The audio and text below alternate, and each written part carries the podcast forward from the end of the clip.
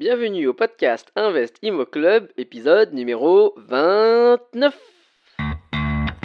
Vous écoutez le podcast Investimo Club, le podcast de partage d'expériences immobilières pour les investisseurs débutants et initiés. Si vous cherchez à apprendre les astuces et les stratégies pour bâtir votre patrimoine, mais aussi les erreurs à ne pas faire, vous êtes au bon endroit. Restez en ligne et n'oubliez pas de visiter investimoclub.com, votre source d'inspiration en ligne pour investir dans l'immobilier. Bonjour à tous, ici Bruno, votre hôte pour ce podcast spécialisé sur l'investissement IMO. Je vous remercie d'être à l'écoute et d'être aussi fidèle à l'émission. Alors, pour obtenir de bonnes rentabilités sur un projet IMO, il faut souvent effectuer des travaux, vous le savez. Et selon le type de travaux, il est parfois nécessaire de procéder à des demandes de permis de construire. Une étape qui, quelquefois, est difficile à appréhender, surtout lorsque c'est la première fois que l'on s'y colle. Aujourd'hui, j'ai la chance de recevoir Jean, qui est architecte spécialisé dans les permis de construire. Il va nous expliquer, entre autres, comment lire un PLU, plan local d'urbanisme, ou encore le principe de la taxe parking. En plus, il nous partagera son tout récent parcours d'investisseur près de Lille. Actif depuis seulement l'année dernière, il en est déjà à son troisième projet d'immeuble. Comment il crée de la valeur, quel montage fiscal il utilise, bref, vous découvrirez les dessous de son parcours. Comme à chaque fois, les notes de l'épisode sont disponibles à l'adresse investimoclub.com slash épisode 29. Sur le site, vous pourrez également télécharger gratuitement le document Checklist IMO en 52 étapes qui a été conçu en synthétisant les méthodes de dizaines et dizaines d'investisseurs que j'ai pu rencontrer et qui sont passés derrière ce micro. Que vous soyez débutant ou déjà lancé, cela vous permettra de bien baliser vos futurs projets. Pour un accès direct, il suffit de vous taper investimoclub.com slash checklist. Sans transition, accueillons tout de suite notre invité. Bonjour Jean et bienvenue à cet épisode du podcast. Merci d'être parmi nous. Bonjour Bruno, merci, merci à toi. J'espère que tu vas bien. Oui, ça va, impeccable. Et toi? Bah oui, nickel, nickel. Alors, euh, bah comme c'est la, la, tradition et pour aider un petit peu les, les auditeurs de l'émission à planter le décor, est-ce que tu pourrais nous dire bah, quel est ton parcours et puis euh, ce qui t'a amené à investir dans l'immobilier euh, Alors oui, ce qui m'a amené à investir dans l'immobilier, c'est que, euh, alors enfin, je vais me présenter hein, brièvement, ouais. je m'appelle Jean Ducrot, j'ai 31 ans, j'ai deux petits, deux petits bouts, je suis marié, j'habite dans le nord de la France, à côté de Lille.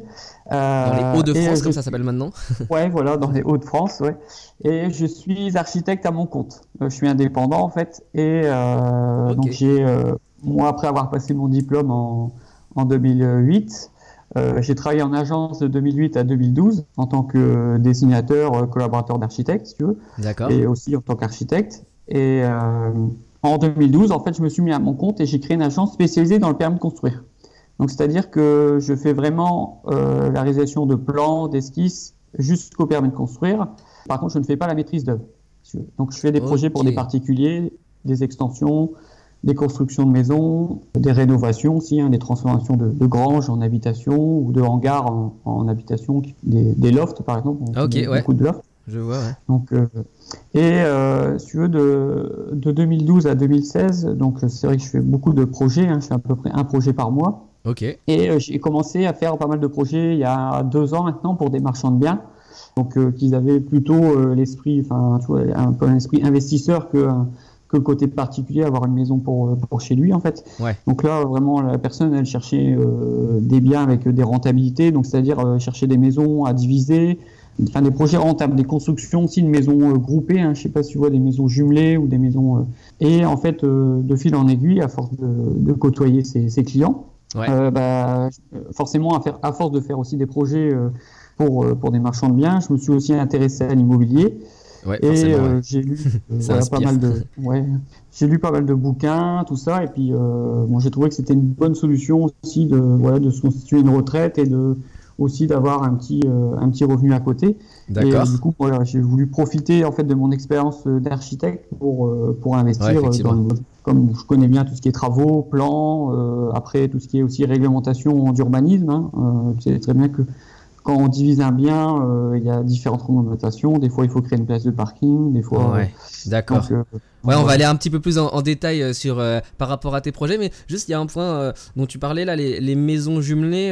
je non, je vois pas forcément. Enfin, est-ce que tu peux nous dire ce que c'est un peu plus en détail et pourquoi c'est intéressant en termes de produits d'investissement? Ouais, alors en fait, si tu veux, par rapport à une, une maison classique, on va construire sur un terrain euh, tu auras une rentabilité qui sera, euh, enfin pas terrible entre guillemets, parce qu'une maison, c'est, je pense que ça va être encore moins rentable qu'un appartement. Ou... Donc pour augmenter cette rentabilité, en fait, au lieu de construire une maison, on va construire deux maisons euh, sur un, terrain. Donc on appelle ça des maisons jumelées parce que si veux, elles sont symétriques à l'opposé. Enfin, elles sont. Ouais. Donc en fait, si veux, euh, la maison, en général, on va placer tout ce qui est partie technique au milieu de la maison. Comme ça, on va concentrer les réseaux sur un point, en fait, ce qui va aussi déjà euh, permettre de réduire un peu les coûts des travaux. Et ensuite, on va faire, du coup, en gros, c'est une maison, mais composée de, deux logements. D'accord. Et là, euh, moi, j'ai fait un bien, ouais, tu vois, on a fait euh, quatre, quatre, logements sur un bâtiment, en fait. Donc, ça revient un peu à faire une petite résidence. Ouais, tu veux, hein, ouais effectivement. Principe. Ouais. Parce que là, sur, la, sur le projet, là, c'était quatre logements qui étaient sur le rez-de-chaussée ou voilà, donc là, c'était deux logements au rez-de-chaussée, deux logements à l'étage. Ok. Euh, ouais, donc c'est plus des, ça fait ça fait des appartements plus que des maisons. ça fait une petite résidence. Ouais, là, on était plus sur euh, ouais, à partir de quatre logements, là on était plus sur euh, des appartements là que. Ouais. Mais je fais des projets aussi bien comme ça que des maisons, deux maisons jumelées par exemple. D'accord. Ok. Alors du coup, merci pour cette introduction. Et du coup, toi, en, c'est en quelle année que tu as commencé à faire ton premier projet d'investissement et Qu'est-ce que tu cherchais à faire en fait? Qu'est-ce que tu as fait? Alors, moi, j'ai commencé euh, à investir. Euh, euh, enfin, j'ai commencé l'année dernière à me former et investir. Ok, en 2016 ah, Oui, voilà, en 2016. J'avais acheté moi ma maison en 2012. D'accord. ma résidence principale, qui est maintenant, enfin, j'expliquerai un peu plus tard, mais qui était un peu une erreur. Euh, mais oui, voilà, j'ai commencé l'année dernière par euh, un immeuble de rapport en fait, euh, qui est situé pas loin de chez moi, un bien avec travaux, donc. si tu veux, enfin, après j'expliquerai aussi après que c'est vrai que les meilleures rentabilités, on les trouve dans les immeubles de rapport. C'est dur de, de trouver des, des, rentabilités au-dessus de 10% dans des, dans des logements seuls, dans des appartements ou dans, des, maisons. Ouais. Et du, coup, c'était quoi, c'était quoi le projet avec cet immeuble? Qu'est-ce que tu as cherché à acheter? Euh, Qu'est-ce que tu as fait comme travaux dedans? Et puis qu'est-ce que c'est aujourd'hui euh, les, les, chiffres à la, à la sortie quoi, du, du, projet? Enfin à la sortie, dans, son, dans son, rythme de croisière on va dire. ouais. Donc là l'immeuble, j'ai eu, euh, c'est un immeuble avec un rez-de-chaussée commercial et deux logements aux étages. donc j'ai eu la chance de passer par le propriétaire en direct. Euh, il était en agence et euh, il y avait l'annonce du propriétaire en fait hein, sur, euh, sur les petites annonces sur le bon coin. j'ai fait la visite déjà, il y avait une grosse différence, de, enfin une petite différence de prix hein, entre parce qu'il était à vendre en agence à 200 000. Ouais. Et le prix lui du propriétaire euh, c'était 180 de souvenir, oui. Ok. Non, attends, dis-moi, c'est pas l'agence qui a mis les contacts du propriétaire, c'est en fait le propriétaire qui a mis en parallèle de, euh, de l'avoir euh, mis en mandat chez un agent, il a mis, il essayé aussi de le vendre de particulier à particulier. Oui, voilà. En, fait, en, fait, il avait mis le propriétaire, lui, il avait mis par appartement. À mon avis, il voulait revendre par lot. Ouais, ouais. Et ouais. En fait, j'avais reconnu les photos, si tu veux, des appartements et les photos de l'immeuble de, l'annonce de l'agence. D'accord. Euh, du coup, je lui ai demandé, mais vous vendez pas l'immeuble? Il m'a dit oui, tout ça. Donc, on est allé visiter un samedi matin. Par contre, lui avait fait une visite groupée. Ouais. Donc, euh, comme ce monsieur en fait avait déménagé sur Nice, du coup, il, est il était remonté euh, pour des, des affaires de famille et en même temps pour faire une visite, mais groupée. Du coup, on était à peu près, c'est vrai, une ouais, 7-8 personnes.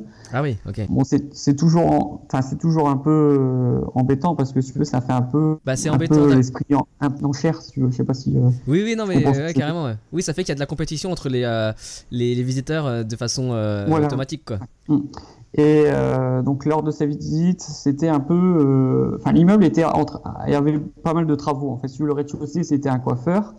Euh, donc la vitrine, la vitrine devant était cassée. Donc déjà il y avait la vitre à remplacer et puis la, bon la façade était un peu commençait à dater aussi, donc il fallait la changer. Hein, tu sais l'habillage de Ouais. la vitrine. Euh, et les Il était, logements il au était détail- occupé ou libre le commerce? Non, il était tout entièrement libre. D'accord. Donc, bon, c'est bien et pas bien. Je veux dire, c'est pas bien par rapport au, au niveau du financement de la banque. Elle va préférer que ça soit déjà loué, qu'il y a déjà de l'argent qui rentre. Euh, tandis que pour faire les travaux, bah forcément, c'est mieux que l'immeuble soit entièrement vide. Euh, au moins, on est libre de faire tous les travaux euh, d'un coup. Ouais, ouais, effectivement. Mais par rapport à la- à l'aspect commerce, c'est peut-être plus difficile pour, je sais pas, la banque d'appréhender, enfin, le, la relocation de, de, de cette partie commerciale. Je sais pas combien de temps il est- depuis combien de temps il était libre, etc. Mais c'est vrai que c'est plus dur à appréhender aussi et c'est un marché un petit peu plus méconnu. Bah, et pour tout le monde et en, en l'occurrence pour les banquiers aussi euh, de se dire bon bah le local commercial est-ce qu'il va se louer facilement? À quel prix? Euh. Et euh, donc moi après, tu verras, je te, dans au niveau du, du banquier pour du, du dossier, moi je l'ai présenté comme ça, c'est que le rez-de-chaussée en fait je le divisais, je faisais un bureau pour moi devant et un autre logement derrière. d'accord ok donc euh, ok euh, donc quand on a visité euh, l'immeuble, c'est vrai que les étages étaient un peu en, enfin, en piteux état parce qu'il y avait un plafond, il y avait une, fu- il y avait eu une fuite d'eau, donc un plafond était, était tombé. Il y avait les Velux, ça changeait. Il y avait, euh, il y avait aussi ça, il y avait une odeur de, de pipi de chat, ce qui était euh, affreux ça, parce que même moi j'ai jamais senti une odeur aussi forte et c'est vrai que ça, Ah ouais. Même la plupart des gens, du coup, ça les repoussait un peu parce que c'est vrai qu'il y avait beaucoup de travaux. Bon, moi, ça me dérangeait pas parce que moi, d'un point de vue, euh, par rapport à mon métier, euh, j'ai Ouais. déjà vu des choses euh, bien pires. Donc, bon, en plus, justement, je, lors de la visite, c'était marrant, c'est que bon, il y avait des, comme je dis, il y avait des fuites d'eau, du coup, il y avait des traces de champignons, enfin, Ouais. des traces de mo- Ouais. moisissures, tout ça. Et c'est vrai que j'avais un peu, j'avais appuyé, euh, j'avais euh, dit devant toutes les personnes qui visitaient qu'il y avait des champignons, qu'il y avait des, des moisissures, tout ça, que c'était pas terrible. Et euh, tu vois, je sais pas si euh, tu comprends le, ouais bah oui non mais de toute façon euh, bah, pour essayer de, de répugner un peu les, les autres, les autres personnes Ouais, qui étaient de toute façon, c'est toujours, euh, même s'il n'y avait pas eu d'autres visiteurs, si t'étais juste avec le, le propriétaire ou la- ou l'agent, de faire toujours euh, euh, remonter euh, les défauts qu'il y a dans, dans, l'im- dans, dans le bien, Ouais. c'est toujours bien parce qu'après ça permet de soit de négocier, et là dans ton cas, c'est et de négocier, et enfin, je crois que tu as négocié, c'est ça, et aussi de, Voilà, ouais, de euh, éliminer entre guillemets les, les autres concurrents, quoi, de dégoûter les Voilà, autres concurrents. Et en fait, bon, ça permet de, de justifier cette, cette baisse de prix, si tu veux, pour voilà, lui dire le coût, le coût des travaux qu'il y a à faire et euh, du coup, euh, Ouais. Euh, donc, suite à cette visite, euh, moi, j'ai fait une offre le lendemain. Euh, alors, pendant la visite, moi, je lui avais demandé, c'est toujours bien, ce que je conseille aux gens aussi lors d'une visite, c'est vraiment de demander le dernier prix. Demander la, la personne à quel prix elle est prête à descendre justement, et c'est pour ça que j'avais insisté sur les points au niveau des travaux à refaire, tout ça. Euh, donc moi, la, le- la, la personne euh, m'a dit qu'elle elle pouvait descendre maximum jusqu'à 150 000 euros. Euh, donc ça faisait déjà un rabais, on passait déjà de 180 à 150 000 euros, Ah ce qui ouais. était assez conséquent. Ouais, ouais. Mais effectivement, il a, enfin, d'un côté, il a, il a pas été très malin non plus. Mais parce que moi, personnellement, si on me demande si je suis vendeur et qu'on me demande jusqu'à quel point je suis prêt à baisser, je relance la balle de l'autre côté en disant, bah, faites-moi Oui. une proposition, on verra quoi. Mm. parce que là, c'est vrai que c'est sûr, direct, lui, il a, il s'est lui-même tiré une balle dans le pied à moins 30 000 euros quoi. Voilà, Sans toi, ouais, t'as ouais. rien eu à, à, à faire. Quoi. Mais ok, d'accord. Ouais. En tout cas, c'est bien d'ess- d'essayer de le faire, c'est clair. Voilà, ouais, ouais. Et après, moi, enfin, moi, c'était mon premier investissement, et comme, euh, comme on, m'a conseillé, c'est que le, le premier, c'est le plus important, en fait. Ouais, ouais. Pour euh, vis-à-vis du banquier, euh, c'est aussi, c'est un peu ce qui va vous mettre euh, la ligne, c'est la ligne Ouais, directrice, en fait. Donc, Ouais, euh, fait. si après vous faites un mauvais investissement la première fois, après euh, le deuxième, ce sera plus compliqué, quoi. Donc, euh, Oui, effectivement. euh, donc par rapport après aux, revenus euh, locatifs qu'on pouvait dégager, euh, moi j'ai fait mon calcul de prix par rapport aux travaux. Euh, donc il y avait à peu près pour 55 000 euros de travaux. Mhm. Euh, donc moi j'ai dit en gros voilà pour atteindre une rentabilité de 10 parce que moi c'est ce que je, je cherchais en fait hein, une Ouais. rentabilité de 10%. Rentabilité euh, je brute. Ouais je parle de rentabilité Ouais. brute ouais ouais. Et euh, donc moi je cherchais, voilà, il fallait que je propose de tel prix en fait. Donc je lui ai proposé le lendemain 130 000 et il me dit ah Monsieur Ducrot je suis embêté parce que j'ai un autre acheteur aussi qui a proposé 130 000. Bon du coup on, on était deux à avoir proposé le même prix. Ouais, ouais. Et du coup moi je l'ai rappelé dans la journée et je lui ai dit que je lui proposais 135 pour pas perdre l'affaire. D'accord. Et il m'a dit ok Monsieur Ducrot c'est bon. Donc déjà, on avait aussi passé de, 100 de 150 à 135. Ouais. Enfin, de 180 à la base, quand même, euh, Voilà, deux ouais, jours plus tôt. ouais, quoi. Il y a une éno- énorme différence, ouais. Mais c'est vrai qu'après, si on rajoute les travaux, euh, 55 000, euh, tu vois, on arrive à peu près euh, à 180. euh, donc, donc le lendemain, je suis allé. euh, Ouais, ça fait lui, 200 000 euh, avec les frais de notaire. euh, Ouais, voilà. En fait, on est arrivé euh, à un financement. donc, j'ai réussi à trouver un financement à 110% euh, à 195 000 euros en Ok. totalité. Et juste pour, pour avoir une petite idée, c'est quelle, ça faisait quelle surface le, le, le bien? Donc, l'immeuble fait 170 mètres carrés. Donc, 170, si ok. tu veux, le rez-de-chaussée est un commerce de 70 mètres carrés. D'accord. Au premier, on a un, un T2 de 40 mètres carrés. Mhm. Et au deuxième, on a également un T2 de 50 mètres carrés habitable. D'accord. Ok. Donc le, le rez-de-chaussée est plus large que, que les étages? Plus grand que les Voilà, étages? si le rez-de-chaussée est un peu plus profond. Ouais, ok. Euh, c'est une extension sur l'arrière et euh, en plus c'est bien parce qu'il y, avait un- il y a un jardin. Et D'accord. euh, le, le gros plus aussi, c'est qu'il y a une place de parking qui est au fond, qui est desservie par une résidence en fait. Donc euh, en fait, en réalité, j'ai acheté un immeuble plus une place de parking. Qui est par une résidence euh, qui est axée par derrière, c'est ça? Une résidence qui est sur le par une derrière. rue euh, par derrière en fait. D'accord, voilà. ok. Si tu veux, la rue, la rue c'est une rue commerçante, c'est une rue qui est payante. Et du coup, c'est toujours un plus d'avoir une place de parking. Donc c'est un bien qui est en cœur de ville, ouais. Voilà, c'est vraiment, c'est à, oui, à 200 mètres, à 200 mètres de la place. donc c'est vraiment dans les, dans, je veux dire, c'est pas la place numéro 1 parce que tu as la grande place avec la mairie, mais c'est dans la rue vraiment commerçante qui traverse la place. Ouais, ouais. Donc, euh, Oui, bah en- effectivement, mais déjà si, euh, si on voit que la rue derrière c'est une rue euh, payante, stationnement payant, c'est, Oui. on, on voit le, que c'est quand même en cœur de, de ville, quoi. Et le, le plus fort dans tout ça, c'est que quand je suis arrivé, euh, quand on a signé chez le notaire, c'est que j'avais même pas vu la place de parking parce que si tu veux, le jardin était tellement, euh, avait été laissé à l'abandon qu'il y avait tellement de végétation qu'on n'avait pas pu traverser le jardin. D'accord, ouais. Euh, et du coup, euh, c'était un peu la surprise aussi, quoi, la place de parking en plus. euh, donc, Ah ouais, effectivement. Ouais. Et euh, oui, C'est sûr que le, le vendeur, en tout cas, n'a pas du tout, enfin, c'est a très mal vendu son, son bien, quoi, au final. Ah oui, oui, c'était vraiment lui, en gros, enfin, lors de la visite, il nous a vraiment fait comprendre que c'était pour s'en débarrasser, quoi, que c'était Ouais, ouais, ouais. s'en débarrasser, et puis euh, voilà, enfin, il cherchait pas non plus, parce que après, euh, enfin, à force de discuter avec lui, on a fini par, on a fini par aller boire un, un- un verre, et puis on- du coup, je me suis, en, discutant, en fait, euh, il trouve que c'est un monsieur qui avait investi euh, beaucoup.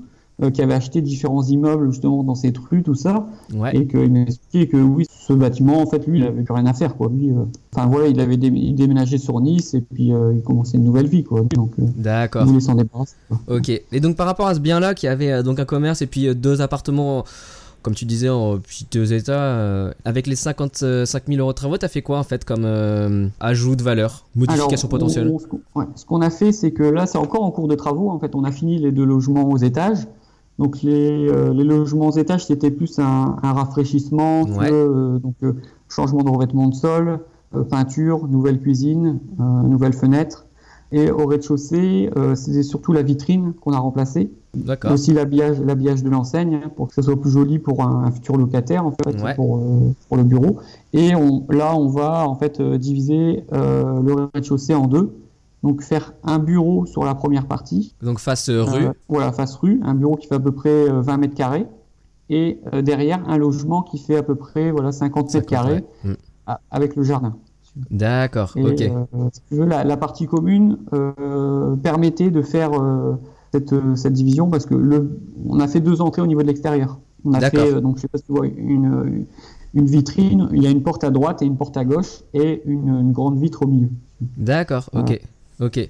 Donc il y a une des portes que, euh, que vous avez créées en fait, euh, avec Voilà. euh, un couloir, j'imagine, qui va vers le vers le fond. Quoi. Voilà. Donc à gauche, on a les, euh, la partie commune qui dessert le logement du bas, si veux, un peu en, Ouais. entrée, avec l'escalier qui mène à l'étage. Ouais. Et à droite, c'est la porte euh, qui mène au bureau. D'accord, ok. Du coup, ça fait que vous avez euh, bah, finalement créé un logement supplémentaire dans ce bien-là. Au départ, Ouais. il y avait deux logements et un, et un bureau et un local.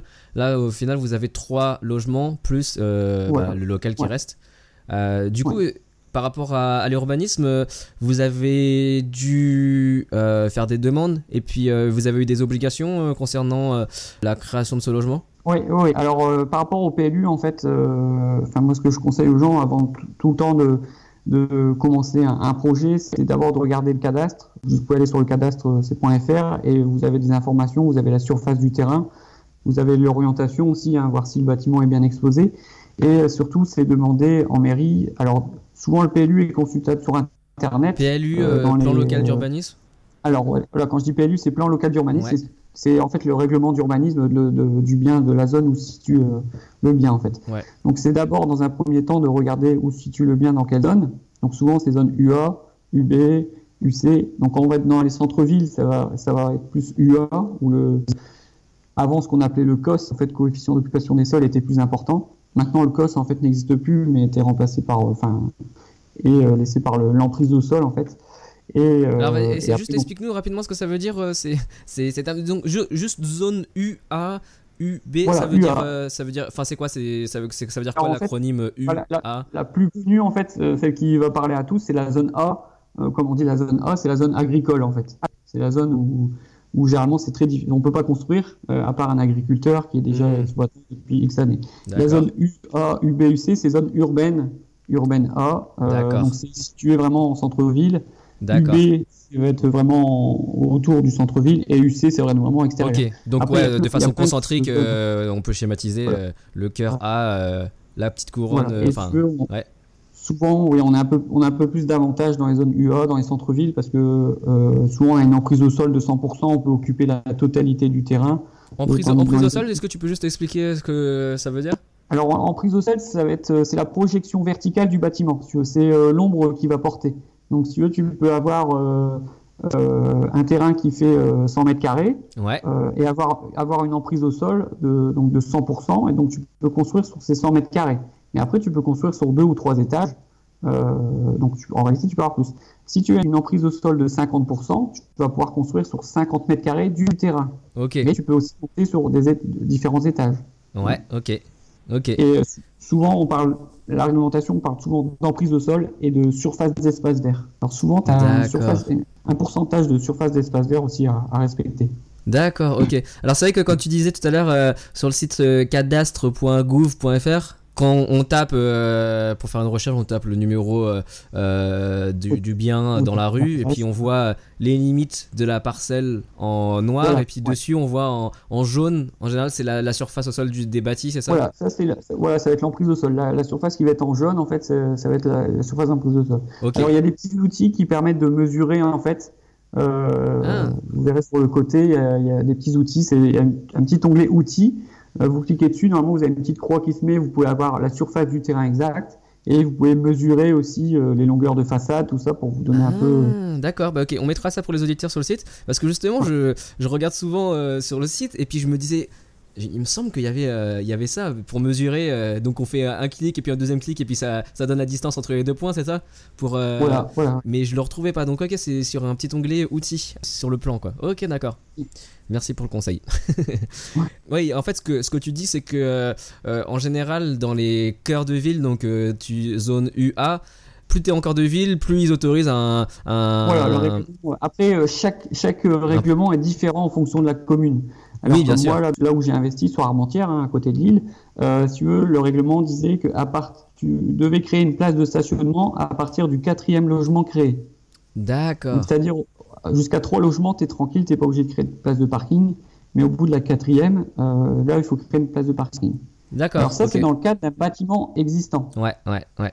Alors, ce qui est différent, si tu veux construire. Si Oui, tu achètes un terrain en zone UA, euh, là, tu es dans le cadre d'une construction. Et là, il faut créer une place de parking par habitation. Par habitation, ok. Donc ça, c'est euh, c'est- ouais, dans le PLU de ta ville, Armand- Armentières, c'est ça? Voilà, ouais. Ok. Donc ouais, effectivement, Alors, il faut... y, a, ouais, il y a un peu plus d'avantages en fait à acheter un, un bâtiment existant parce que si tu veux, as déjà euh, euh, t'as moins de contraintes, notamment aussi par rapport à la, la RT 2012. Je sais pas si euh, les Juste personnes connaissent. rapidement, tu peux dire ce que c'est? Alors en fait, dans le, dans le cadre d'une construction neuve, si vous construisez une maison, une habitation, un immeuble, vous devez respecter euh, la réglementation thermique 2012. Ouais. Donc c'est-à-dire avoir des, des matériaux, enfin des, des parois avec telle résistance. Donc quand je dis le R, c'est le R euh, thermique. En fait, c'est un, un mur de, de 6 par exemple, une toiture de 8. Donc, c'est-à-dire avoir telle épaisseur d'isolant pour que ça soit euh, isolé. Euh, Ouais. Voilà. Et après, il y a aussi un test d'étanchéité à l'air, tout ça. Donc, c'est un peu plus compliqué. Il faut avoir un, un mode de chauffage avec une énergie renouvelable. Euh, on peut plus mettre maintenant, par exemple, tout mettre de l'électrique. Il faut que Ouais. ça soit obligatoirement. D'accord. Ouais, c'est l'avantage d'avoir un bâtiment déjà existant ou de faire une transformation, euh, une division. D'accord. Et les, les requis sont un petit peu euh, moins imposants. Voilà. pour, ouais, pour ouais, de l'existant, ouais, effectivement. Donc c'est vraiment, euh, comme tu disais, important de regarder le PLU de sa ville parce que ça, les obligations qu'il y a à, respecter varient vraiment euh, d'un PLU à un autre. Par exemple, moi, dans, ma, Voilà. dans ma ville, euh, pour euh, créer son logement, en plus du parking, il faut aussi faire un local vélo pour chaque logement, quoi. Ah oui. Ah, j'ai eu le, j'ai, oui, j'ai eu le tour sur un, un projet euh, où on a dû euh, créer un local vélo et un local d'ordures ménagères aussi, un local Ah oui. poubelle. Ok. Parce qu'on, c'était une maison qu'on avait divisée en trois et euh, effectivement là, c'était pour, euh, c'était la première fois là, le, la, enfin le, la commune nous demandait justement un, un local poubelle et un local vélo. D'accord. Ok. Et euh, justement, par rapport à cette place de parking, souvent, euh, dans le cas d'impossibilité, avant, on pouvait en fait payer une taxe qui aujourd'hui en fait n'est plus euh, n'est plus d'actualité. En fait, il- ça n'existe plus. Ouais, c'est ça, taxe parking entre guillemets là, c'était. Voilà. euh, Ouais. Et euh, qui était assez cher, hein, même. Moi, je me rappelle sur l'île, c'était 10 000 euros. Hein, c'était bien 15 000 euros pour cette taxe, qui aujourd'hui en fait n'existe plus. Et donc, soit vous êtes soit vous devez créer une- la place de parking sur le- la propriété bien privée, hein, pas sur un, un espace public, sur- bien sur la partie privée, ou dans les 300 mètres aux alentours du projet. Donc ouais. là, moi j'ai une cliente, euh, c'est ce qu'on a fait. En fait, elle a créé un studio au-dessus de son habitation et elle a acheté du coup un garage dans les 300 mètres aux alentours. D'accord, ok. Alors moi justement, c'est toujours c'est intéressant dans, dans ma ville. là, J'étais en train de d'analyser un projet et puis euh, euh, j'ai demandé donc euh, à la, au service d'urbanisme la validation de création d'un parking pour un logement. Donc c'était pas possible Ouais. sur le bien sur le sur le terrain d'avoir euh, de faire une acquisition. Là c'était 400 mètres à 400 mètres à pied euh, du bien. Ensuite donc elle m'a dit oui etc. Eff- Effectivement c'est ça, c'est bien ça la réglementation. Et puis en, discutant avec euh, un, investisseur qui a hum, qui a l'habitude de faire des créations et des divisions, il me disait que ben, en réalité euh, non ça marchait plus en, euh, cette règle d'urbanisme parce qu'il y a eu des abus. en gros il m'expliquait c'était des investisseurs qui étaient connus qui possédaient beaucoup de parking. Et à chaque fois qu'il y avait Mhm. quelqu'un qui voulait faire une division, une création, bah, ils allaient le voir et ils signaient un, un contrat euh, de, de location parce que euh, dans, dans, dans, dans notre PLU, c'est pas forcément d'être propriétaire, mais au moins d'avoir une concession pendant Ah oui, euh, 10 oui, ans oui. euh, Mm. de- d'une place de parking. Et donc euh, voilà, il y avait, euh, ils se sont rendus compte que il y avait euh, beaucoup plus de contrats de location euh, et, et de gens qui montraient ce papier-là que de, de parking qui Oui, existait bah réellement oui. dans le quartier. Donc ils ont dit euh, ok on arrête euh, cette réglementation, on n'a plus le droit de faire comme ça quoi. Et Ah mais ce qui m'a étonné c'est que euh, quand j'ai appelé le service d'urbanisme, elle m'a dit que c'était encore cette euh, réglementation qui était en, en vigueur. Donc euh, elle l'avait, euh, semble-t-il, cette personne même pas euh, toutes les informations euh, à jour. Euh, Ouais, ouais. Donc ouais, euh, ouais, je sais ouais. pas si toi dans ton ça euh, hein. Dans ton dans ton expérience, t'as as déjà eu ce cas-là où euh, bah, effectivement euh, on te dit euh, certaines choses, une personne de service d'urbanisme te dit quelque chose qui au final a évolué et qui ne se révèle pas vrai ou ne se révèle plus Ah oui, oui. enfin, après, les, les personnes qui travaillent à l'urbanisme sont pas forcément au courant de, de tout. Hein, ou- Ouais, alors, quand je dis urbanisme, de toute façon, tu as des personnes qui travaillent en mairie, euh, qui sont pas forcément, euh, que c'est pas leur métier principal à l'origine, hein, euh, qui Ouais. ont été mis là. euh, qui- mais souvent, les, les permis de construire sont instruits, comme là sur l'île, c'est instruit à la métropole. Donc, c'est c'est un organisme qui est au-dessus. Hein, c'est pas la, la mairie qui instruit le dossier. Euh, Euh, ouais, ok, d'accord. donc eux souvent sont plus au courant. Après c'est vraiment dans les petites dans les petites communes euh, c'est oui, c'est- c'est quand même instruit euh, au niveau du. Avant c'était la DDE en fait qui instruisait euh, les permis de construire et maintenant en fait il y a une loi qui est passée. je sais plus, je crois en 2015, euh, comme quoi en fait les, les ça à la charge des, des communes en fait d'instruire les permis de construire et euh, du coup c'est en fait la métropole souvent qui, euh, D'accord. qui, qui instruit les dossiers. Oui. Donc euh, effectivement, on se rend compte que euh, faire ce genre de démarche par soi-même, ça peut être euh, pas compliqué, mais c'est des fois c'est pas c'est pas toujours facile. Euh, donc c'est pour ça aussi que j'imagine toi tu as une grande utilité pour des gens qui voudraient faire un, un projet euh, dans lequel un permis de construire est, est nécessaire. Mais donc si je comprends bien, dans les petites villes, on peut avoir euh, assez euh, confiance dans les informations qui sont données par euh, les services d'urbanisme lorsqu'on les contacte. Après, dans les grandes villes, c'est plus difficile et euh, il faut essayer de, d'avoir euh, euh, bah, discussion avec la personne vraiment qui est, euh, je sais pas, la plus au courant. je sais Voilà, pas si c'est un directeur ou quelqu'un. Bah, le mieux, c'est d'avoir la personne qui instruit le dossier directement, en fait. hein. Ok. Donc, Donc par exemple, si, tu, quelqu'un, un auditeur, là, essaie de faire une demande sur l'urbanisme de sa ville, dans une ville, une grande ville, c'est c'est quoi ta recommandation pour essayer d'avoir la, la bonne personne? Oui, c'est d'aller directement, peut-être pas d'aller directement à la mairie, mais demander euh, au, ser- au service instructeur, hein, donc euh, qui gère l'instruction des permis de construire. Euh, justement, souvent, moi, j'ai c'est de de demander ou bien le mail. Euh, moi, je, je traite directement par mail des fois avec les personnes quand il manque une pièce à un permis de construire, et Ouais. j'envoie par mail, donc euh, ce qui est beaucoup plus simple. Au moins, ça, ça raccourcit les délais parce que Plutôt que de- doivent envoyer un Bah, sinon, ils envoient un courrier. en recommandé. Ouais, un D'accord. courrier en recommandé. Et puis, euh, en fait, si tu veux, le, le permis de construire euh, est remis. En, remis euh, ils doivent attendre deux mois, en fait, à partir du moment où tu as redonné les pièces complémentaires. Donc, euh, ce qui peut être très long, en fait, hein, des fois. Donc, euh, Ouais, ok, d'accord. Ouais, effectivement. Et pourquoi C'est quoi ce- cette histoire de deux mois? Alors, en fait, quand tu déposes un permis de construire, le, le délai, c'est en général deux mois pour l'instruction du permis de construire. D'accord, ok. Tu as ok. deux mois pour avoir une réponse euh, d'acceptation ou de refus ou euh, une demande de pièces complémentaires. C'est-à-dire, donc, euh, peut-être qu'il manque un, un plan ou, euh, ou ces choses-là, où il y, a une, il y a quelque chose qui est erroné sur un plan et qu'on doit modifier. euh. Ok, excellent.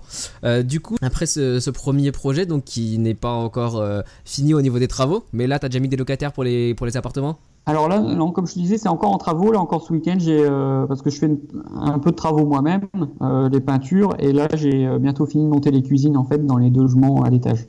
D'accord, ok. Ce qu'on a fait, euh, parce que là, j'ai signé le bien en octobre 2016. Ok, Euh, qu'on a fait, c'est que, donc, comme je disais, on a fait un, un financement à 110% Ouais. et on a demandé un, un décalage de un an sur la durée, du, un, un différé, si tu veux, total Ouais. de un an. Donc, ça veut dire que le prêt va commencer à courir euh, à partir de, de octobre là, 2017. d'accord. D'un différé total, tu as, obtenu. Donc tu, mets zéro- tu donnes 0 euros euh, aujourd'hui. euh. Voilà, ouais, ouais. je paye vraiment euh, que, que l'assurance, en fait, si tu veux, que l'assurance euh, du Ok. bien, ce qui a à peu près 80 euros, quoi. Ouais, ok, Donc, effectivement. Et euh, juste pour terminer euh, sur ce bien-là, les, tes projections de loyer euh, sur le bien, c'est t'estimes à, à obtenir combien de loyer par mois à la fin? Alors, pour l'achat, hein, comme j'ai dit, au prix de, on était à un financement total de 195 000 euros. On avait, on a à peu près 2000 euros de, de loyer. Ok, donc, pour, pour que je, je m'explique, il y a 400 euros pour le bureau devant, 600 euros pour le logement derrière. Donc, ça faisait, ça fait 1000 euros pour le rez-de-chaussée. Sachant qu'avant, le, le, le loyer pour le, le commerce était de 900. Donc, D'accord. avec la division, du coup, on, on- augmente un petit peu le, le loyer. Euh, au premier étage, c'était à peu près 500 euros et au deuxième, c'était 550. D'accord. Donc, ce qui fait à peu près un revenu voilà, de 2000 euros. quoi. Ok, ok, excellent. Donc, euh, bon, n'ayant toujours pas fini ce projet, vous avez quand même euh, avancé sur euh, deux, autres, deux autres investissements depuis. Voilà, ouais, là, ouais, Alors, quand je dis- Quand je dis vous, c'est parce que toi, tu investi avec ta, hum, avec ta conjointe, c'est ça? Voilà, j'ai investi avec ma femme, en fait, comme on, on- on est mariés, mais on a quand même fait une, on a fait quand même une, une SCI. On a acheté sous une SCI. Pour, ok, dès le premier, pour le premier immeuble, c'était voilà, SCI, donc SCI, comment, enfin, à l'IR pour l'instant, à l'impôt sur le revenu? Euh, alors on, on l'a fait à l'IS parce que je voulais Ouais. pas que moi ça apparaisse, euh, ça apparaît dans mes dans mes revenus, dans ma fiche d'impôt. D'accord, ok, Je voulais excellent. vraiment que ça soit vraiment une, une bulle, à quelque chose d'indépendant, Ouais, euh, comme une société qui, qui gère tout seul et qui. d'accord. c'est parce que avec différentes différents bouquins, différentes formations, on a vu que la SCI à l'IS permettait de de réduire un peu les, euh, les taxes, tout ça, et de justement d'a- d'augmenter la rentabilité. Quoi. Oui, effectivement. En tout cas, à un moment euh, donné, aujourd'hui, c'est sûr que la, rentab- euh, la, la fiscalité sera moindre que si c'était euh, en direct. Bon là, vous avez, Voilà. vous avez du, euh, vous avez des travaux, donc peut-être que vous aurez bénéficié si vous l'aviez acheté en direct ou, ou si vous aviez une société à l'impôt sur le revenu. Vous aurez bénéficié d'un déficit foncier, mais pendant euh, quelques années euh, seulement, et ça aurait été absorbé rapidement, et puis après, euh, Oui. ça aurait été imposé à votre Mm. tranche marginale d'imposition. Mais là, euh, ok, d'accord, je comprends. Donc pour Mm. aujourd'hui, vous, Alors, souhaitez pense- ne pas. ouais. Ouais, payer ce que je conseille aux personnes justement, c'est de, de au début de la, de la mettre à de la garder à l'IR, justement, et de pouvoir déduire ses, ses travaux. Ouais. Et après, vous pouvez la basculer à l'IS. Euh, mais après, c'est pas, ça marche dans un sens. Hein. Vous pouvez la ouais, basculer à l'IS, mais après plus revenir à l'IR. Et pourquoi du coup vous, vous ne l'avez pas fait vous? Euh, bah moi c'est tout simplement que je, je voulais qu'en fait euh, enchaîner sur un, un, autre achat et euh, comme je te dis je voulais pas que l'année donc cette année que ça apparaisse sur ma fiche d'impôt Ok effectivement. Bon, moi j'avais aussi vu avec un comptable hein, je conseille aussi aux gens de, de, prendre un comptable qui est déjà en fait investisseur qui a déjà investi ou qui a déjà une SCI.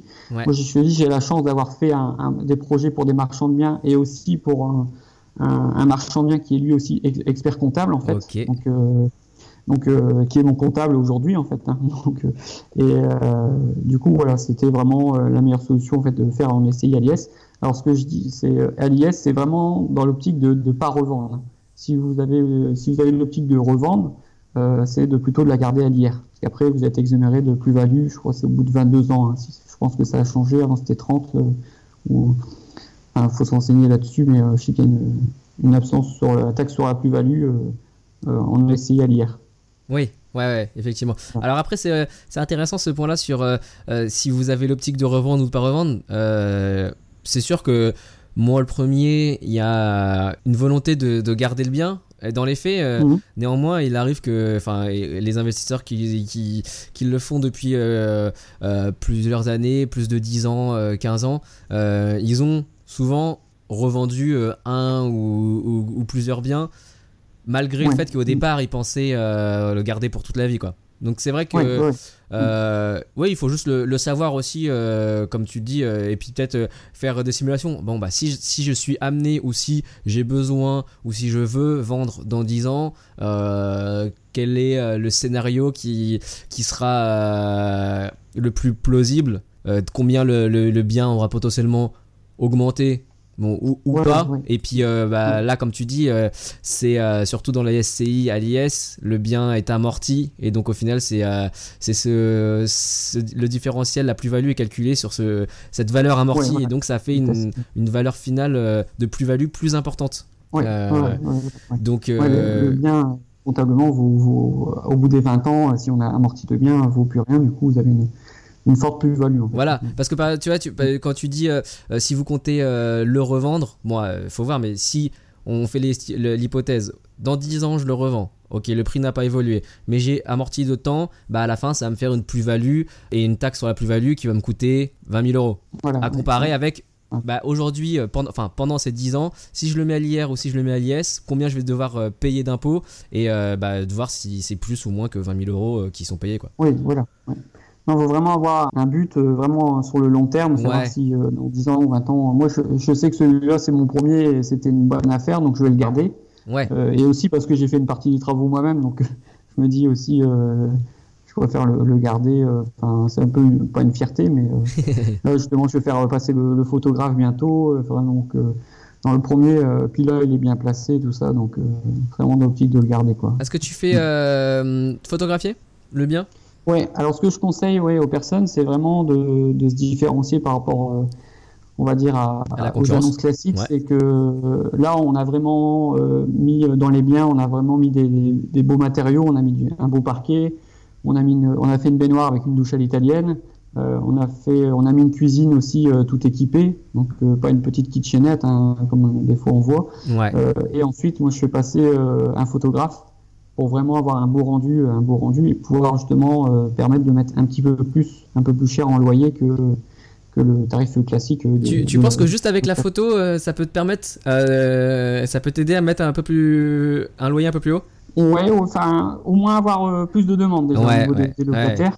Euh, Est-ce que là, ce que ce qu'on va faire, c'est que là, une fois que j'aurai mis les annonces, par contre, moi, je, là, je délègue hein, moi la partie location par une agence. Euh, D'accord. c'est une personne que je connais.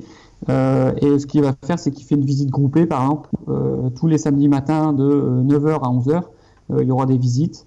Et euh, en fait, en mettant des belles photos, ça permet d'attirer le maximum de personnes et de pouvoir choisir justement les meilleurs euh, locataires. Quoi. Ouais. Et euh, non, c'est, je, je, je suis tout à fait, euh, je plus sois ton, ton avis sur euh, et ton euh, conseil sur les photos. Et euh, surtout que c'est euh, euh, quoi, ça va coûter euh, aller autour de 100 euros, plus ou moins? Voilà, ouais, si moi le photographe que- me demande 150 euros. quoi. Ouais, euh, d'accord. Et euh, avec ça, euh, c'est des photos qui sont, j'allais dire, valables à vie. Bon, peut-être pas à vie, Voilà, mais euh, au moins 10 ans, quoi. Voilà, c'est ouais. vrai que. Moi, je l'ai- je, je l'ai fait pour ma résidence principale, si tu veux, parce que dans ma résidence principale, on a tout refait, on a refait une nouvelle cuisine, tout ça. Ouais, Et on a dit, tiens, on va la mettre sur Airbnb euh, pour tester un peu. d'accord. Et euh, on a fait des photos du photographe, mais waouh, quoi. Tu vois, c'est Ouais, un rendu génial, quoi. Et on l'a loué, euh, on l'a loué tout de suite pour les, euh, les vacances de Noël. Euh, et du coup, euh, non, c'est super bien d'avoir des faire des photos par un photographe. Je conseille quoi. Ça va être- ouais, par rapport au bien que vous achetez, euh, le coût, vous, enfin voilà, on a mis 195 000 euros, bientôt 200 000 C'est ça, voilà. C'est pas Effectivement. pour 150 euros Exactement. Alors du coup, est-ce que tu peux nous, euh, nous dire euh, bah, tes- les, deux, les deux autres euh, immeubles, parce que ce sont des immeubles aussi, que vous avez achetés, et puis voilà, avec quel projet? Dedans, euh, quel, Ouais. quel type d'exploitation, quelle Alors transformation là, vous avez effectué on a acheté, on est pareil, en, on est en cours d'achat. hein. Là, si tu veux, le, Ouais, Là, le, ouais. Donc sur le deuxième immeuble, euh, là on a signé le compromis euh, fin janvier. Euh, donc là c'est un immeuble avec trois logements, un immeuble qui est à peu près qui est à, à 200 mètres de- du premier d'accord. et Pratique. donc trois logements vides avec une estimation de loyer de euh, 1800 euros Ouais. euh, pour un prix net vendeur à 163 000 euros. Donc euh, il faut que je recalcule avec les, avec les frais de notaire et les travaux, on arrive à peu près pareil, euh, à peu près à 200 205 000 euros.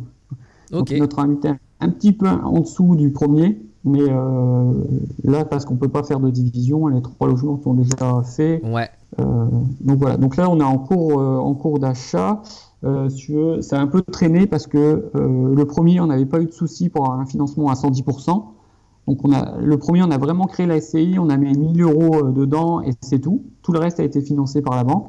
ouais. Tandis que là, sur le, le deuxième, euh, les banques sont un peu plus euh, rechignent un petit peu, un petit peu plus pour qu'on paye les, les frais de notaire comme apport. Ok. Euh, alors, il faut le savoir, c'est que dans, dans l'achat d'une résidence principale, les banques vont pas vous demander forcément euh, les frais de notaire comme apport.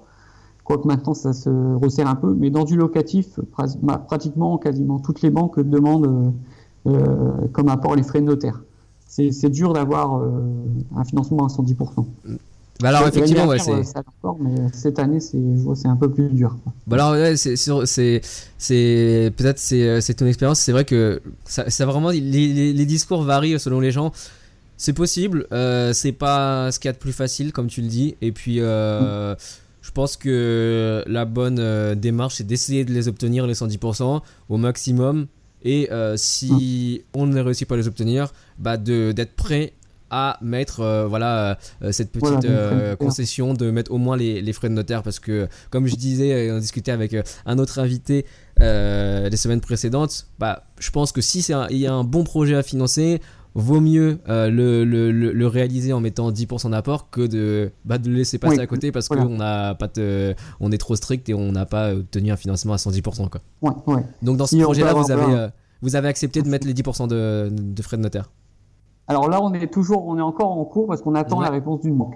On attend. Que je passe, je passe par un courtier, si tu veux. Euh, ce que je conseille aux gens, c'est que là, j'ai eu l'habitude de travailler avec un courtier qui m'a trouvé le premier financement. Donc là, j'espérais qu'il me trouve le deuxième, mais il y a eu un peu plus de mal. D'accord. Et euh, c'est toujours bien ouais, de passer par un courtier. C'est pas ça, pareil, il va vous faire gagner des milliers d'euros euh, par rapport à ce que lui vous coûte. Surtout que lui est rémunéré euh, si vous avez le prêt. Donc, l'année dernière, pour te dire, le, le bien qu'on a acheté donc là à 195 000 euros, on a eu un financement sur 20 ans à 1,4. Ouais. Donc, ce qui nous fait en fait une mensualité de 1040 euros, comme je t'ai dit, pour un, des loyers de 2000 euros. Ouais. Donc on a un cash flow là de, de 1000 euros, enfin de 900 950 euros. Euh, sur le deuxième, là, un peu moins. Un mais, cash flow euh, brut, ouais. Euh, juste, Voilà. c'est Ouais, brut, que- hein, ouais. Après, qu'il y a impôts, taxes, tout ça. ouais. Ouais, ouais. Et du coup, et sur le deuxième, là, c'est toujours en cours. D'accord. Euh, et là, donc comme je disais, on a aussi un, un- donc pour le deuxième, on a refait une SCI hein, euh, parce qu'en fait, Ouais. euh, Pourquoi? Alors moi j'ai par principe de faire une structure par euh, par bien. Alors c'est parce que comptablement euh, c'est plus simple, je trouve. On sait euh, euh, l'argent qui rentre, l'argent qui sort de la, la SCI. Et aussi c'était par rapport au financement, euh, parce que je voulais pas euh, redemander à la même banque euh, dont j'avais fait la première SCI, retourner la voir au bout de six mois euh, pour un, autre achat. Ouais. J'ai préféré refaire une autre, une structure et aller voir d'autres banques en disant que c'était mon premier investissement. Ok, ok. En cachant, si tu veux, la première SCI. Oui. En fait, c'est l'avantage de la SCI à l'IS, c'est qu'elle n'est pas visible voilà, sur votre fiche, sur vos impôts. Ouais, D'accord, ok. Et juste en termes de contraintes, euh, coût potentiellement de la gestion de la SCI, euh, tu l'as estimé à, combien en, argent et puis en, temps d'une euh, Alors en argent, au niveau du comptable, c'était à peu près, c'est à peu près 1000 euros hein, par, an. Après, c'est vrai qu'il y a tout ce qui est à côté, les frais annexes, donc je vois les entretiens des parties communes, tout ça. Et c'est vrai que euh, en temps, euh, bon, moi là, comme c'est mon premier, c'est vrai que je t'ai dit, j'ai passé un peu de temps à faire. Non, non, non, mais euh, en, temps, je parle aussi par rapport à la ah. gestion de la SCI, de ah, administrative. du coup, si tu délègues oh, toi ton comptable, bah, ça te prend presque rien. Ah oui, ça prend moins de temps, voilà, oui. Ouais, d'accord. c'est essentiellement un coût financier d'avoir créé, par exemple, une deuxième SCI. Ça juste, ça va te rajouter peut-être un petit peu moins, mais aux alentours de 1000 euros, quoi, de, de, frais. Voilà, oui, ouais, ouais, ok. Non, après, l'avantage, c'est de, comme je dis, là, je fais passer par une agence de délégué, du coup, ça, tu, peux, tu, peux, tu peux déduire ces frais, euh, ces frais là, en fait, hein, de location, euh, de, de, ménage. Ouais, tout à fait. Alors, peut-être, euh, je ne sais pas si tu l'as fait aussi, création d'une nouvelle SCI, pour ne pas dépasser le, bah, les revenus. Ouais, ouais, voilà, justement, c'est ce que j'ai, ce que j'ai oublié, c'est que vous êtes imposé, en fait, hein, jusqu'à 15%, jusqu'à à peu près. 31 000. Voilà, à peu près 32 000 euros. 32 et au-dessus. 32 000 euros de chiffre d'affaires, c'est ça, de, de la SCI Voilà, oui, oui, oui. Donc euh, c'est l'avantage, c'est pour ça de créer vraiment une, une structure à côté ce qui permet de rester dans, en fait, euh, sous, euh, sous la, le seuil des 15% en fait. Hein, Ouais, parce que voilà, c'est si la, la SCI génère moins de 32 000, alors je, je voudrais pas donner de mauvaises informations, mais c'est autour de, de, ça, j'ai plus le chiffre exact. bah, la SCI paye, 15% d'impôt sur les bénéfices au final, et dès qu'on dépasse ce chiffre d'affaires là, ça passe à 30, 33% d'imposition. Donc euh, effectivement, avec ton premier bien, 2000 euros par mois de loyer, tu es déjà à 24 000 euh, de, revenus euh, annuels. avec un nouveau 1800, tu dépassais ce, seuil-là. Quoi. Voilà, c'est pour ça que c'est bien de faire une structure aussi. Et donc, et donc sur ce deuxième immeuble, c'était en termes d'amélioration, de, travaux, c'est quel type que vous avez Alors, effectué? Là, ça a resté du rafraîchissement, pareil, donc remplacement euh, non, il y a le remplacement des Velux, mais les fenêtres avaient été remplacées, les Velux. Euh, donc après, c'est les changements de revêtement de sol, euh, cuisine, salle de bain, peinture. D'accord, ok. Et donc, ok pour ce, pour ce deuxième bien. Et donc le troisième bien, qui est, qui est encore en, en, cours, ça, ça aussi? Oui, voilà. Alors le troisième, c'était en, en parallèle de celui-là, parce que c'est un peu plus particulier, si. C'est vraiment là dans le centre-ville, vraiment dans, dans, le centre, en hypercentre. c'était un, un, bâtiment à usage de bureau. Euh, qui est détenu par l'État en fait, euh, qui est détenu par l'État français. C'était une association euh, donc qui était mise en vente à 120, 122 000 euros. Ouais. Et donc j'ai su hein, par des amis que quand voilà c'est vendu par l'État, on peut justement se permettre de bien négocier le prix. alors nous on a fait une offre à 83 000 euros, donc 40 000 euros en dessous. L'agent immobilier, je le connais un peu, il m'a dit que c'était en bonne voie. Alors c'est un peu plus compliqué quand c'est vendu par l'État parce que euh, moi, tu vois, j'ai fait l'offre fin décembre. Là, on est à peu près, euh, on est bientôt fin mars, début avril, donc ça fait déjà trois mois. Ouais. Et euh, il m'a dit, ouais, il faut compter entre 5, ça peut aller de 4 à 5 mois parce que si tu veux, l'offre passe devant une commission, devant 9 personnes qui doivent valider en fait cette offre pour ensuite pouvoir acheter ce bien. D'accord. Mais euh, la commercialisation a été effectuée et confiée à un agent immobilier euh, standard. Voilà, c'était confié par euh, une agence immobilière. la seule, voilà, la seule contrainte, c'est que c'est vendu par l'État. Donc, ce qui permet en fait de, bien négocier le bien, mais forcément, ce sont des délais beaucoup plus longs. Ok. Il y a, d'autres. Ouais, vas-y. Je tenais à préciser aussi, c'est que c'est un local actuellement destiné, de, destiné comme bureau et mhm. que on peut le transformer en, logement, en habitation. On n'a pas besoin de créer de place de parking. Ça, je m'étais renseigné d'abord sur le PLU pour voir si c'était possible. Donc euh, c'est pas, c'est la même règle, c'est sur la même ville là, donc c'est la même règle en dessous de trois logements. Euh, voilà. Enfin, Voilà, jusqu'à trois ouais. logements, t'as pas besoin de créer de, de place de parking. Ouais. Et donc, Ouais. c'est. Enfin, combien de logements tu comptes créer dans, dans ces bureaux? Alors, si tu veux, là, justement, là, on a validé le projet euh, il n'y a pas longtemps. C'est que, euh, comme c'est des bureaux actuellement, tu, tu rentres, tu as Ouais. une, une grande pièce, une grande pièce commune, une, salle- une genre de salle d'attente, euh, avec euh, deux bureaux au rez-de-chaussée et deux bureaux à l'étage. Et que, euh, du coup, on va faire une colocation. D'accord. Alors, en fait, la, la partie salle d'attente qui est au début, on va faire les- l'espace de vie, le séjour, Ouais. cuisine. Et dans, dans- donc les bureaux font à peu près 20 mètres carrés chacun. C'est pour ça que c'est des, des grands bureaux. Et donc dans chaque bureau, on va faire une chambre, ce qui donne en fait 4, quatre chambres, 4 colocations. Quoi. D'accord, ok. Ouais, ça va être des grandes chambres, Euh, et, euh, effectivement. Voilà, donc ce qui est bien, c'est comme c'est une grande chambre de 20 mètres carrés, on va faire une petite salle de bain euh, par ouais, dans chambre. chaque chambre. Donc ouais. euh, voilà, une douche, une douche, une meuble vasque, et ce qui permet d'avoir une petite salle de bain individuelle. D'accord. donc ça juste à côté des, des grandes écoles en fait. D'accord. Des, des grandes écoles de. De enfin, c'est quel type d'école euh, Parce que là, du coup, on est, euh, ouais, on est dans une zone euh, à Armentières où il y a euh, des grandes écoles et des écoles. Ouais, alors des étudiants. grandes écoles, oui, ça va pas jusqu'à la fac, mais ça va jusque jusqu'aux enfin, aux grandes études. ça dépend. Il y a des il y a des lycées et il y a une grande école. En fait, moi, si tu veux, pour Attends, quand tu dis grande école, le c'est quoi? C'est c'est au- au-dessus du bac? Oui, c'est au-dessus du bac. Oui, ça va jusqu'au BTS, au-dessus. Après, je, je me rappelle plus les noms. Mais euh, si tu veux, en fait, que je conseille aux personnes pour tester un peu le marché, Ouais. c'est que c'est de mettre une annonce fictive. D'accord. Moi, j'ai mis une annonce pour, euh, pour les logements là, du, premier, euh, du premier immeuble. Là, j'ai mis une annonce pour la, location, la colocation. Et j'ai eu quelques retours déjà.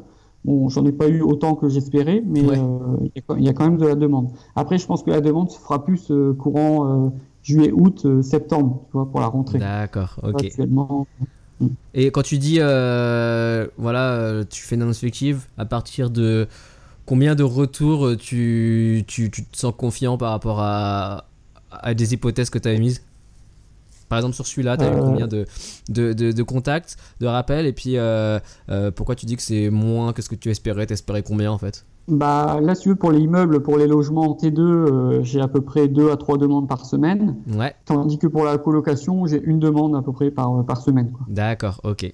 Ok, Donc, alors ce que je fais, c'est que je garde quand même cette annonce, même si là c'est encore euh, en cours d'achat. Si on, a encore, on attend la réponse, enfin, le retour de l'offre, et ap- après il y aura les travaux à faire. Ce que je fais, c'est que je garde quand même les mails de la personne, ouais. et le jour où je le mettrai en location, euh, je, recon- je recontacterai cette personne si elle est vraiment intéressée. D'accord. Il me fait déjà une base de, de mails, si tu veux, j'ai déjà une dizaine d'adresses mails auxquelles euh, des personnes sont déjà Parce intéressées. quand les, quand les personnes Bon, te, te montrent un intérêt, tu leur, tu leur réponds euh, que, que, tu, que quoi, c'est malheureusement déjà pris ou euh, quelque Bah, chose je comme leur ça réponds que c'est actuellement en travaux et que je reviendrai vers elle dès que, dès que les travaux seront finis. Ok.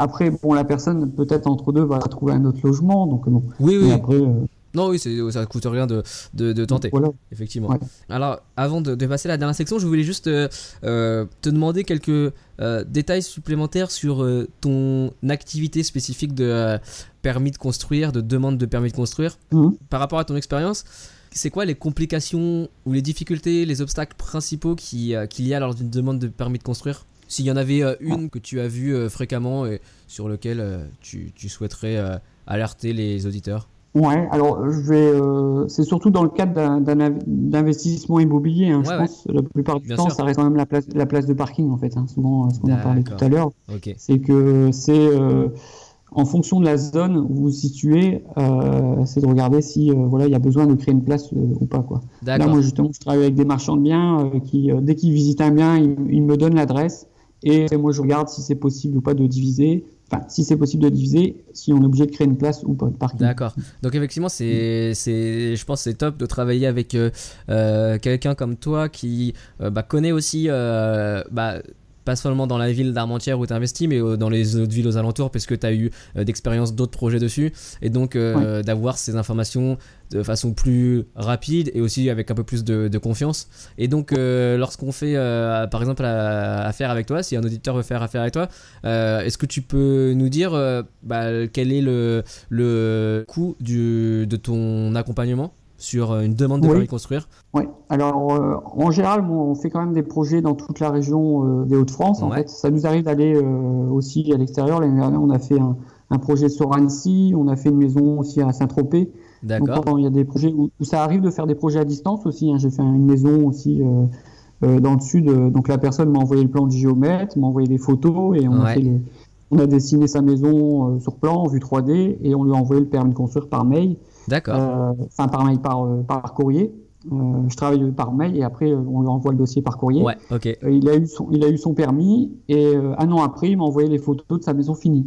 Tu vois, Ok. Alors que, alors que j'y suis, j'y suis jamais allé. Ouais, vois, jamais allé, on peut faire des projets à distance. Ok. Et du coup, en coût, alors, euh, faut savoir qu'en fait, en mission complète, quand je dis une mission complète, ça veut dire que si vous prenez un architecte qui va faire suivre les travaux de, du, enfin, le Ouais, projet de A à Z, c'est-à-dire du commencement jusqu'à la réception de chantier, jusqu'à à vous donner les clés, c'est à peu près 10% hein, du montant des travaux. D'accord. Euh, dans le cadre d'un permis de construire, on est en général à peu près à 3%. On- notre mission s'arrête euh, au permis, on va jusqu'à 3%. Alors, c'est, nous, on fait des fois un peu moins, ça nous arrive d'aller jusqu'à 2%, de faire du 2%. En général, pour une construction de maison, il faut compter entre 1500 et 2000 euros. Quoi. D'accord. Ok, parce que quand tu dis euh, pourcent, c'est pourcent de, du prix d'achat.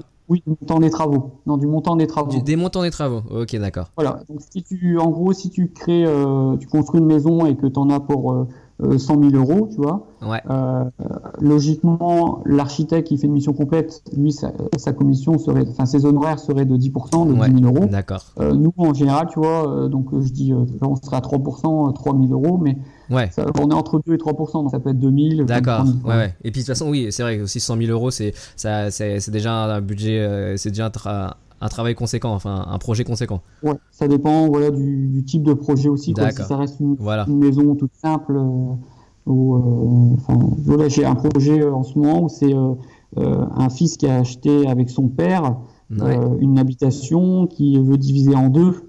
Euh, donc forcément le projet est un peu plus complexe parce que le papa lui veut une chambre au rez-de-chaussée, euh, le garçon veut une- un grand séjour, une, une pièce ouverte Ouais. avec la cuisine. Donc, euh, donc euh, là le projet est un peu plus complexe. Donc forcément. euh, D'accord. Et euh, juste bah, pour les auditeurs, c'est il y a une, une adresse sur laquelle les gens peuvent te contacter. peuvent, Oui, alors là, la société que j'ai créée s'appelle Atelier Permis de Construire.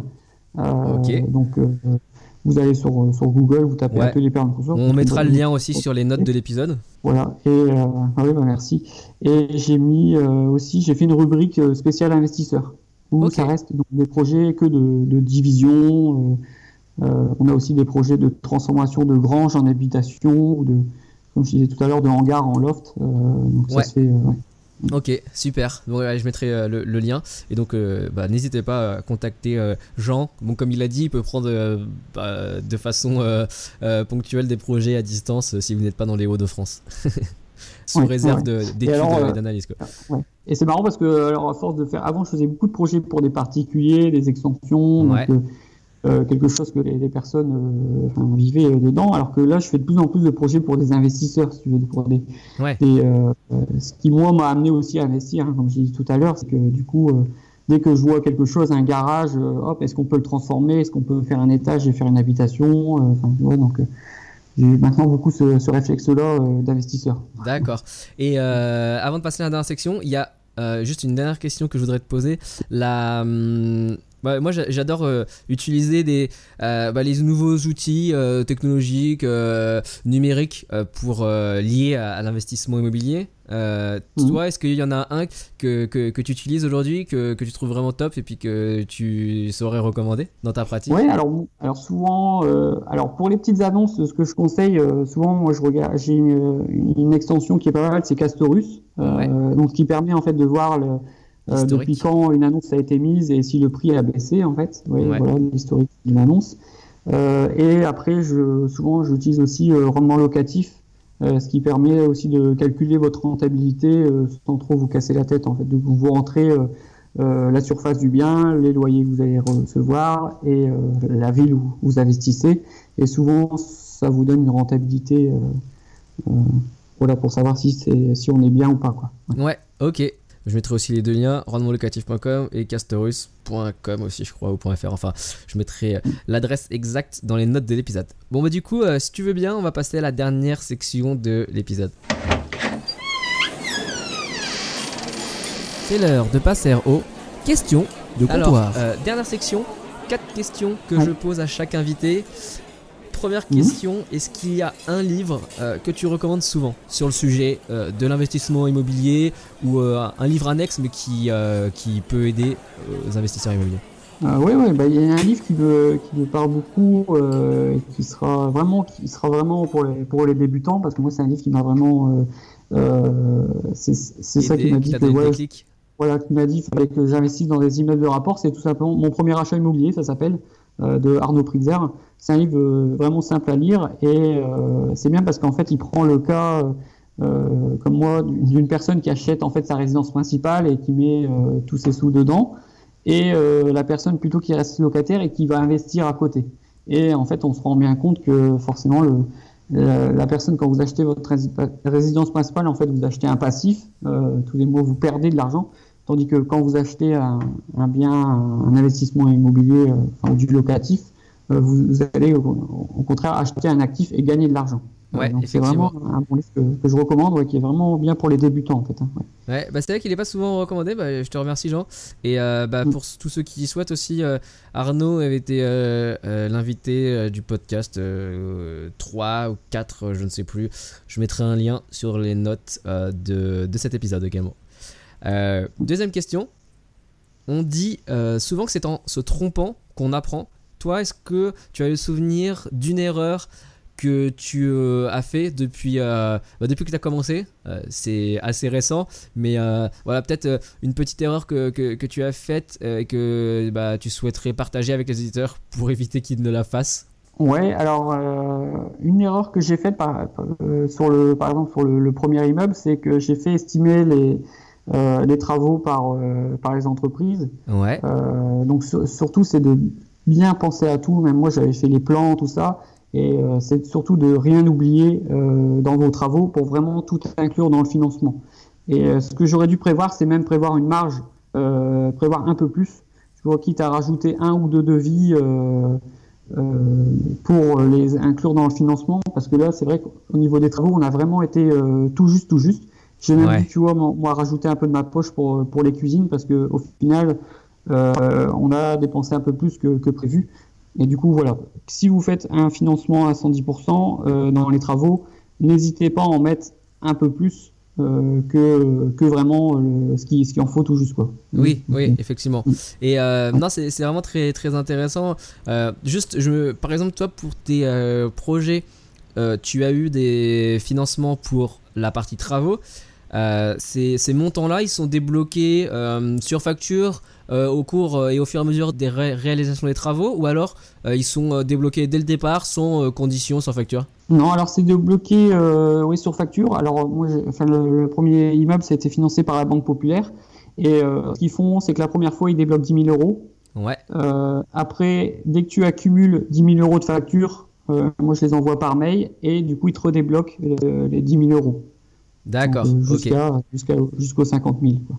Ok, ok. Alors je sais pas si c'est possible d'avoir euh, euh, des blocages dès le départ euh, sans, euh, sans l'avoir en séquentiel et sur euh, reçu des factures. Ouais, ça, ça, ça dépend vraiment des banques. En fait, hein. Chaque banque a, Ouais. a des particularités au niveau des, des blocages. Donc, Non, parce que comme tu dis, ce qui peut être intéressant, c'est euh, bah, euh, si ça c'est possible. euh, moi pour le coup, c'était aussi débloqué sur facture, donc bah, finalement j'ai eu un budget qui était un peu moins important parce que j'ai fait moi-même une plus grande part des travaux et euh, bah, du Mhm. coup euh, il y a eu euh, une, euh, une somme qui n'a pas été euh, débloquée et donc le prix final est s'est avéré être moins important que ce qui était prévu au départ. Mais euh, j'aurais aimé avoir la totalité de, de, la, de la somme qui était prévue au départ, bah, juste euh, pour avoir euh, et garnir un petit peu ma trésorerie de matelas. Mhm. Mais euh, là, bah, du coup, je l'ai pas fait. Donc, je voulais, je voulais savoir ouais, si effectivement c'était possible de débloquer l'argent des travaux tout d'un coup au départ. Quoi. Si ça l'est, ça peut être Ouais, intéressant pour, comme tu dis, pour pallier bah, des éventuels retards, des éventuels dépassements de travaux et puis aussi garnir son matelas de trésorerie. Quoi. Oui, oui, oui. Ouais, non, c'est, ça reste compliqué. Après, euh, à part, euh, à part d'avoir des factures euh, d'entreprise, Ouais, après, c'est un peu. tu vois, sur quelques, quelques produits achetés à l'euro Merlin, par exemple, enfin, ça, c'est une, technique qu'on a, c'est que tu achètes, par exemple, 3, 2, 3 robinets à l'euro Merlin et tu peux aller en, en, retourner un, tu vois, par exemple, et te faire rembourser. Euh, D'accord, oui, effectivement. Propre, Ok. Donc, une astuce aussi. Ouais, ouais, c'est vrai, c'est, c'est, pas bête. Euh, ah, mais d'ailleurs, ça me fait penser aussi, parce que je dis ça sur un des projets où finalement j'ai eu moins, mais sur un autre, euh, euh, bah, j'avais juste combien? Sur une enveloppe de, de, de 30 000 euros, il y avait 3 000 euros en moins que prévu, toujours parce que j'ai fait plus moi-même. Et puis au final, ils, m'ont, ils m'ont dit bon, on va, on va vous verser la totalité parce que euh, ça va être plus chiant pour nous de, de refaire, euh, rééditer une offre de prêt, etc. pour les 3000 euros. Euh, vous pouvez la, vous pouvez l'avoir sans, sans, problème. Donc mm, sur des petites variations, ça peut être, ça peut être offert par la, par la banque. Enfin offert. Enfin, je paye des intérêts dessus, bien sûr. Hein. C'est pas. Mm. troisième question. À part l'immobilier, quels sont tes loisirs? Euh, mes loisirs, bah après moi ça reste dans le domaine de l'architecture. Euh, ouais. Euh, j'aime bien aussi bricoler. Enfin, donc loisirs. Après je fais un peu de vraiment en sport, je fais un peu de planche à voile et de un sport particulier. Je fais aussi un peu de airsoft. Je sais pas si tu connais. Airsoft, c'est non, je, je un... avec le paintball, mais. Ouais, voilà, c'est un peu le même principe, sauf que c'est des petites billes. c'est vraiment un peu plus militaire, si tu veux. On a vraiment. Ah oui, d'accord un peu plus vraiment, on joue sur des terrains avec un peu avec des tranchées, avec euh, des, des forts, tout ça. Donc euh, c'est un peu plus euh, tactique, enfin technique quoi. D'accord. Ah oui, ça a l'air, ça a l'air, ça a l'air pas mal ça. J'ai pratiqué une fois le, le paintball, c'était vraiment, vraiment super, super amusant quoi. Et surtout, après dans, hein? Dans le, après dans le airsoft, c'est vraiment des, des armes factices. Donc moi j'ai un FAMAS, tu vois par exemple. Euh, t'en as, ils ont des snipers, euh, t'en as, ils ont des colts. Euh, ah ouais, d'accord, ok, c'est beaucoup plus réaliste, entre guillemets, quoi. Ouais, ouais, c'est vraiment. Ouais, Mais le, moi, ce qui m'avait vraiment impressionné et étonné après avoir fait cette première partie de paintball, c'était le niveau d'adrénaline que ça procurait. C'était vraiment, vraiment super, super jouissif, quoi. Du stress, de la transpiration, alors que voilà, on tire juste des billes de peinture, quoi. Ouais, bah ouais, ouais. Non, c'est vraiment bien. Et, euh, et, planche à voile, tu, tu, fais ça et tu pratiques euh, dans ta, près de chez toi? Ouais, voilà, près de chez moi, il y a une base et aussi euh, des fois je vais sur Dunkerque, pas loin de Dunkerque, où je fais un peu de planche à voile. Ouais. Souvent l'été, là j'ai voulu me mettre au kitesurf l'année dernière. Ouais. et en fait, j'étais tellement dans l'achat de mon immeuble que j'ai laissé tomber en fait. Et, et j'étais à fond dans l'immobilier quoi. Donc, ok. ça sera pour une autre fois, une fois que que, que je serais vraiment, euh, que j'en aurais peut-être marre ou que j'en aurais vraiment investi euh, beaucoup et que j'aurais le plus le temps. Quoi. Ok. Et du coup, finalement, dernière question. Euh, à ton avis, qu'est-ce qui sépare une personne qui réussit dans l'investissement immobilier d'une personne qui échoue ou ne commence jamais? Alors c'est surtout pas, pas, avoir peur de négocier le bien parce que souvent les affaires on, les fait en négociant hein, le bien. Euh, pas avoir peur de, de négocier, euh, de, de, se prendre des vents entre guillemets, parce que moi ça m'arrive là encore là de faire des offres euh, des fois à la moitié du prix. et je sais que bah, le, le, vendeur peut se braquer, mais voilà, faut pas avoir peur. il ne tente rien à rien, quoi. Et c'est surtout ouais, de voilà, de chercher, de pas être pressé, de chercher vraiment une bonne, des bonnes affaires. Parce que c'est vrai que des personnes, des fois, mmh, mmh. ça y est, ils ont quelque chose, ils se jettent sur la première, ouais sur le premier bien. Ou alors à l'inverse, euh, euh, quelqu'un qui va avoir des critères et puis euh, il va chercher, il va chercher et puis il va pas trouver ce qui correspond à ses critères et du coup bah il va abaisser ses critères pour au final se retrouver peut-être avec un bien qui bah qui se retrouve moins intéressant. Donc ouais, voilà, être patient quoi. Ouais, ouais. ouais, être patient, vraiment, et puis regarder souvent les petites annonces et bien négocier les prix, quoi. Ouais, c'est. Ouais. Et, ce, qui est, ce, qui est, intéressant, c'est être patient pour euh, trouver le, le, bien, mais une fois qu'on l'a trouvé, là, c'est être hyper réactif, quoi. Ouais, ouais, ouais. Et euh, ce que je conseille aussi, c'est aussi de, euh, de, de, mettre des conditions suspensives. Par exemple, tu vois, de mettre 30 jours, mettre, moi j'ai demandé 90 jours. Ouais. pour, pour le deuxième, ça fait que j'ai vraiment eu le temps. Ça, dans, de... dans le compromis de vente, ouais. Ouais, ouais. Et après, c'est vrai qu'on l'a pas dit, mais dans le cadre d'une transformation où il y a besoin de permis de construire, on peut mettre une condition de réserve sous euh, obtention du permis de construire. Effectivement. Donc euh, ça, c'est euh, ça, on, on le fait souvent des fois pour l'achat d'un terrain. Des fois, quand une personne, euh, avant d'acheter un terrain, veut d'abord avoir son permis de construire pour être sûr. Et ben, elle a- on dépose son permis et ensuite, une fois que le permis est accepté, elle, elle signe chez le notaire. Effectivement. Mm. Alors je sais que la dernière fois, euh, la semaine dernière, je discutais avec, euh, bah, derrière euh, ce même micro, avec un investisseur qui lui n'avait pas inclus cette clause de euh, obtention d'un permis alors qu'il y avait un projet de permis nécessaire Mhm. parce que bah, il disait que il fallait aller vite et il fallait dégainer vite sur ce projet parce qu'il y avait il y aurait eu- il y avait du monde sur euh, sur la ligne sur Oui. il y avait du Oui, monde sur le après, projet du coup, euh, voilà, il faut, faut mesurer euh, quelles, bah, quelles conditions on peut mettre euh, dans, dans le compromis en Voilà, ouais, de. ouais, faut, ouais, faut jauger avec le vendeur. en C'est ça, Si on exactement. voit que le vendeur est réticent à cette clause, euh, c'est. Effectivement, mais lorsqu'on peut, ouais, c'est l'idéal, quoi. Mm. Ouais. Effectivement. Bah écoute, euh, merci beaucoup euh, Jean pour, Ah, pour ton temps, pour ton partage d'expérience. Et puis, euh, rappelle-nous juste le, le site sur lequel les gens peuvent te contacter. Voilà, donc c'est sur le site Atelier Permis de Construire. D'accord, atelier euh, permis on est une construire. agence vraiment spécialisée en projet, en permis de construire, euh, donc réalisation de plans, de vues 3D, euh, jusqu'au jusqu'au permis de construire. Et qui a l'habitude de travailler pour des investisseurs, comme tu l'as bien souligné. ce, qui est, euh, ce qui est le top euh, quand on travaille avec des gens qui sont habitués à, à Ouais, l'investissement. voilà, euh, c'est- vrai que c'est top. Ouais, peut-être parce que, euh, contrairement à, je sais pas, tu pourrais faire appel à un autre type, un autre type d'architecte, mais voilà, je sais que dans, dans le monde de- de- des architectes aussi, il y en a qui vont plus être, voilà, passionnés par le côté, je sais pas, design artistique euh, du Ouais, côté voilà, architecte ouais, et faire des projets euh, fous qui sont Ouais, pas euh, alignés avec les intérêts d'investisseurs, c'est-à-dire d'avoir quelque chose de euh, maximum de rentabilité, quoi. Ouais, voilà, ouais. Voilà. Ce qu'il y a, c'est que aujourd'hui, enfin, je pense qu'il y a plus d'architectes qui sont dans leur monde, qui veulent quelque chose de design, de beau, qui va coûter cher, tout ça, et qui voient pas la rentabilité, quoi. Alors que nous, c'est vrai que euh, on regarde aussi la rentabilité, vraiment le, ce qui, euh, enfin, trouver le, le bon compromis entre les deux, quoi. Ok. c'est- Bah super. Bah écoute, merci beaucoup Jean. Voilà. Bah, merci à toi. Bonne, euh, bonne journée. et puis bon, euh, bonne concré- concrétisation des projets que tu as actuellement Ouais. sur le feu.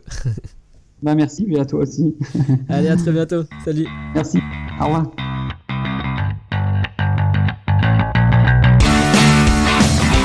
Il n'y a rien à dire, l'expérience de Jean est simplement géniale. Si vous êtes amené à demander un permis de construire, n'hésitez pas à solliciter son aide. Vous retrouverez le lien direct, comme vous le savez, euh, sur la page investimoclub.com slash épisode 29. Pour ma part, je vous remercie encore et encore de votre fidélité et n'oubliez pas, quand vous avez une minute, d'aller noter l'émission et de laisser un avis sur iTunes. Pour vous, c'est deux petites minutes et de votre temps. Et pour nous, bah, c'est une aide immense pour donner plus de visibilité au podcast et par conséquent d'inspirer encore plus d'investisseurs. Merci mille fois, à très bientôt, ciao Vous écoutez le podcast Investimo Club. Le podcast de partage d'expériences immobilières pour les investisseurs débutants et initiés. Si vous cherchez à apprendre les astuces et les stratégies pour bâtir votre patrimoine, mais aussi les erreurs à ne pas faire, vous êtes au bon endroit. Restez en ligne et n'oubliez pas de visiter investimoclub.com. Votre source d'inspiration en ligne pour investir dans l'immobilier.